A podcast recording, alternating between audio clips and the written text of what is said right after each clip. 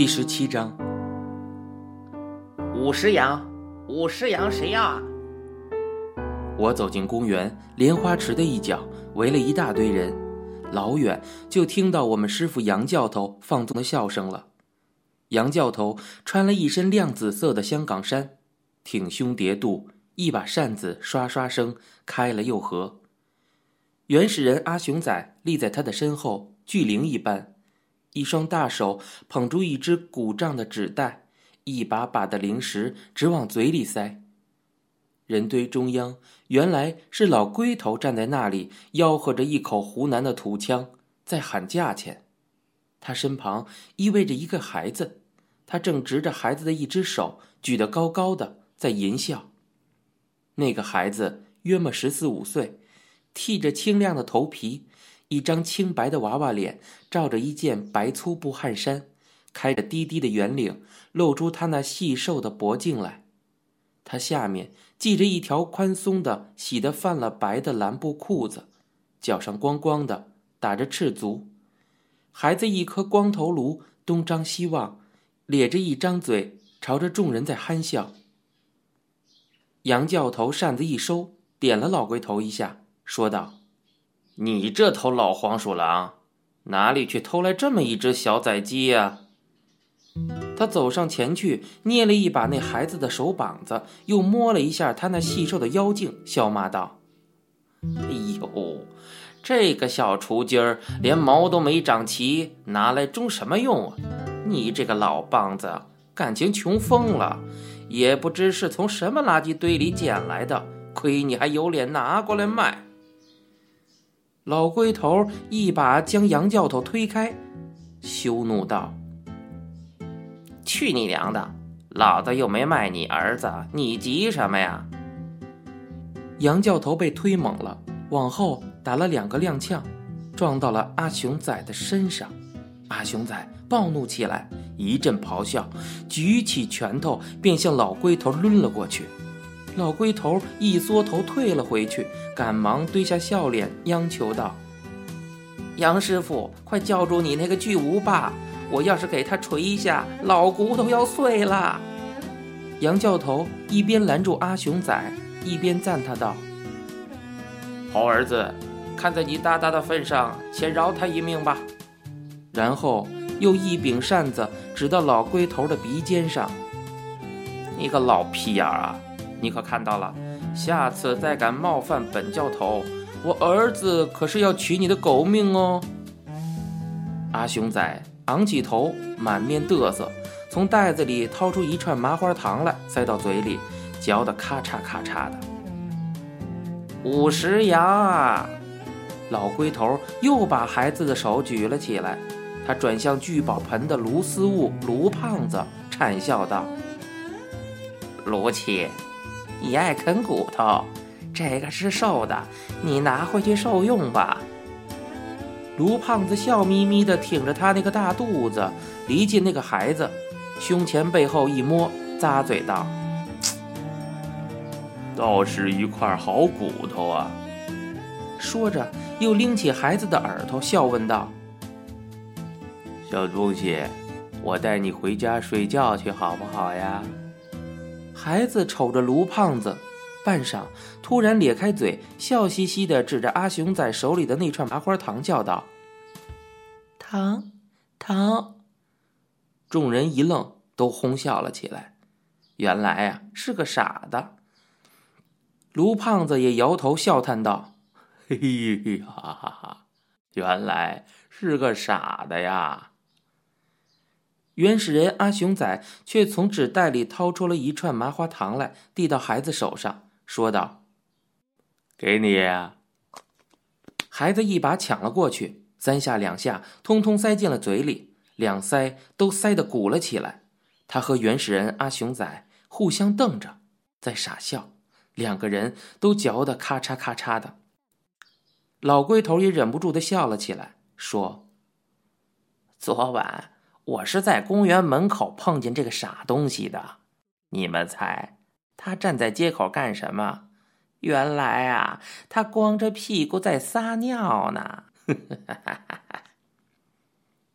老龟头挠着他脖子上那一柄柄的牛皮癣，无奈的叹道：“哎呀，我把他带了回去，谁知道这个傻东西什么也不懂，一碰他，他就咯咯的傻笑。”杨教头的扇子唰的一下张开了，说：“儿子们，拉警报了！”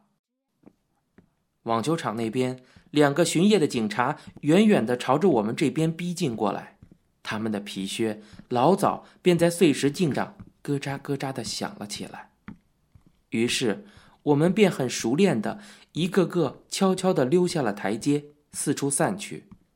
老龟头扣住那个孩子的手腕，半拖半拉的便往公园门口匆匆的走去了。等一下。我来把他带走。在公园门口，我截住了老龟头，我抽出了两张二十元、一张十元的钞票，塞进了老龟头的手里。我把孩子带回锦州街，丽月还没有下班，我悄悄地溜进厨房，打开冰箱，偷了一瓶小强尼喝的味全鲜奶，跟一只又红又大的芒果。这个可是丽月姐的禁果啊！因为价钱贵，我和小玉平常是不许碰的。回返到房中，我看见那个孩子竟爬上了我的床，坐在那里，一双光脚板全是污泥。他那颗剃得清亮的头颅在灯下反着光。他一瞥见我手上拿着那瓶鲜奶，便雀跃起来，伸手就要抓。我把那瓶鲜奶举得高高的，问道。你叫什么名字啊？孩子答道：“小弟。”哼，傻东西，你的名字呢？你总有个名字吧？孩子怔怔的望着我，嘴巴成了一个 O 型。他有一双大又黑的眼睛，定定的瞪着人，眨也不眨一下。小弟。半晌，孩子又喃喃的重复：“他们都叫我小弟。”哼，好吧，那我也叫你小弟好了。我叫阿青，懂吗？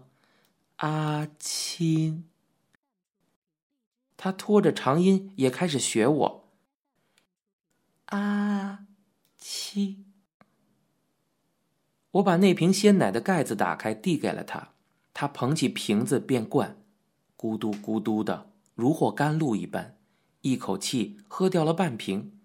奶汁沿着他的嘴角流了下来，滴在他那白粗布汗衫上。他一连几口把鲜奶喝光，才咂咂嘴，惬意的吁了一口气，双手却一直紧紧的握住空奶瓶不肯放。我坐在地板上，把那一只芒果剥开一半，咬了两口。芒果肉厚多汁，又甜，还有苹果香，正吃得起劲儿。抬头却发现小弟坐在床上，一直窥着我，嘴巴半张，眼睛跟着我手中的芒果在移动。我禁不住的笑了起来，呵呵呵，好吃鬼，刚喝完牛奶，怎么还是这副馋相啊？小弟咽了一下口水，大眼睛眨了两眨。你想吃就下来吧，芒果汁滴到床上洗不掉的，快来！我向他招手。小弟犹豫了片刻，终于把空瓶子丢下，一咕噜的爬了起来，跳到地板上，爬到我身边。我一面替他剥开剩下的半只芒果，一面问他道：“小弟，你的家呢？”你住在哪里呀？小弟想了一下，应道：“万华。什么街？几号？知道吗？”万华。万华什么街？小弟。哎，呃，他竟有点不耐烦的摇了摇头。是不是延平路啊？他愣愣的瞅着我，不出声了，你连自己的家在哪里都不知道，怎么办呢？咕噜咕噜的小弟突然的笑了起来，他笑得很奇特，咯咯咯咯，一连串快速清脆的笑声，倏的会中断停下来，一双眼睛睁得老大，愣头愣脑的呆个半晌，看着好像不碍事了，突然又继续的咯咯的笑了下去，笑得前仰后翻，一颗剃得清亮的头发乱晃一阵。我轻斥他道：“你还笑啊？”这一下你可惨了，回不了家了。小弟止住了笑，却漫不经意的叹了一声，道：“唉。”我把剥掉皮的半只芒果递到他的手里，他接过就是一口，淋淋漓漓，鼻尖、下巴都沾上了橙黄的芒果汁。他把一只芒果啃得很干净，果核的须也吸得津津有味。我去拿他的果核，他推开我的手，颇为不悦的哼道：“唉。”我发觉，他的颈背上薄薄的敷着一层泥灰。他坐在我身边，我闻得到他身上发出来的触鼻的汗酸，大概好几天都没有洗澡了。邋遢鬼，我带你去冲个凉吧。我不由分说的把他拉了起来，拉着他的一只手，带他到洗澡房去了。我用铅筒接了一桶冷水，并帮他把衣服脱掉。我递了一只葫芦水瓢给他，说道：“你自己冲吧，我去拿毛巾给你哦。”他拿着那只葫芦水瓢，左看右看，赤身裸体的站在那里。这样冲，傻子。我夺过他手里的水瓢，舀了一瓢水，从他的头顶上浇了下去。他赶忙护住头，缩起脖子，一面笑得咯咯的乱躲。我把他捉住，又一连往他身上冲了好几瓢水，才把我洗澡用的那块玛丽药皂拿来替他擦背。小弟呀，你到底有没有家人？你家里有什么人呢？他思索了片刻，说道：“阿爸，你阿爸做什么的？杨桃、芭乐，呃，红柿。”他一样样的唱数着。我不禁好笑：“ 哎呀，什么杨桃、芭乐？我问你，阿爸是做什么的？”他突然好像记了起来，很得意的补充道。还有龙眼，阿爸卖果果。你家里还有什么人呢，小弟？阿婆，凤姨。你阿母呢？小弟愣了半晌，回头望着我，眼睛睁得老大。阿母山上去了，凤姨说，阿母山上去了。他说着，又咕噜咕噜的笑了起来，笑的头一点一点，瘦伶伶的肩胛抽搐着。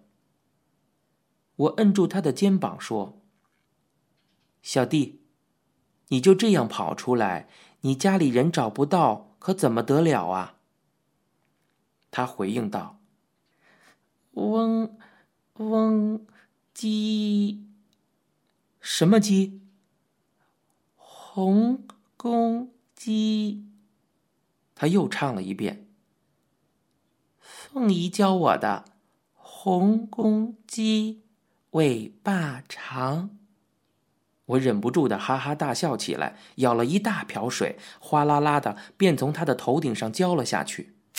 我替小弟冲完凉后，从架子上拿了一块毛巾递给他，让他擦干身子。我正要弯下身去收拾铅桶水瓢。小弟却将毛巾落下，赤着身子便往外跑。我赶忙抢上前去抓住他，捡起毛巾，把他的下体围了起来，才让他走出洗澡房。我自己也打了一桶水，冲了一个冷水浴，然后把小弟换下来的脏衣裤跟我自己的一块泡在一只洗衣木盆里，并且撒上了肥皂。欧巴桑对我们还不错，有时候我换下的衣服，他也就一并洗了。不过一定要头一夜泡过，刚换下的脏衣服他是不受理的。等我回到房中，却看见小弟光着身子，毛巾掉到地上，全卧在我的床上睡着了。他的嘴巴半开着，嘴角在流着口水。